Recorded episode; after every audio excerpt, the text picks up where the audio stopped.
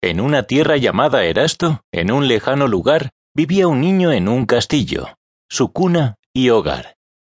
Al pie de una montaña nevada y fría era donde Wesley, este niño, feliz vivía.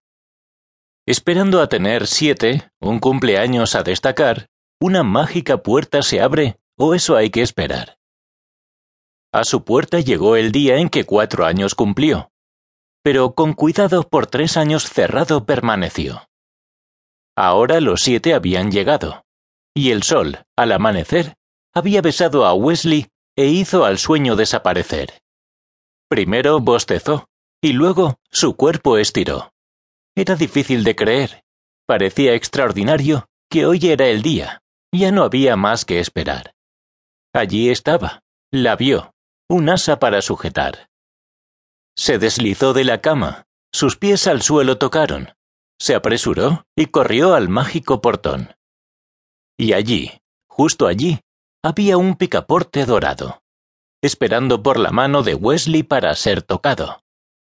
Él lo tomó con suavidad y hacia la derecha lo giró.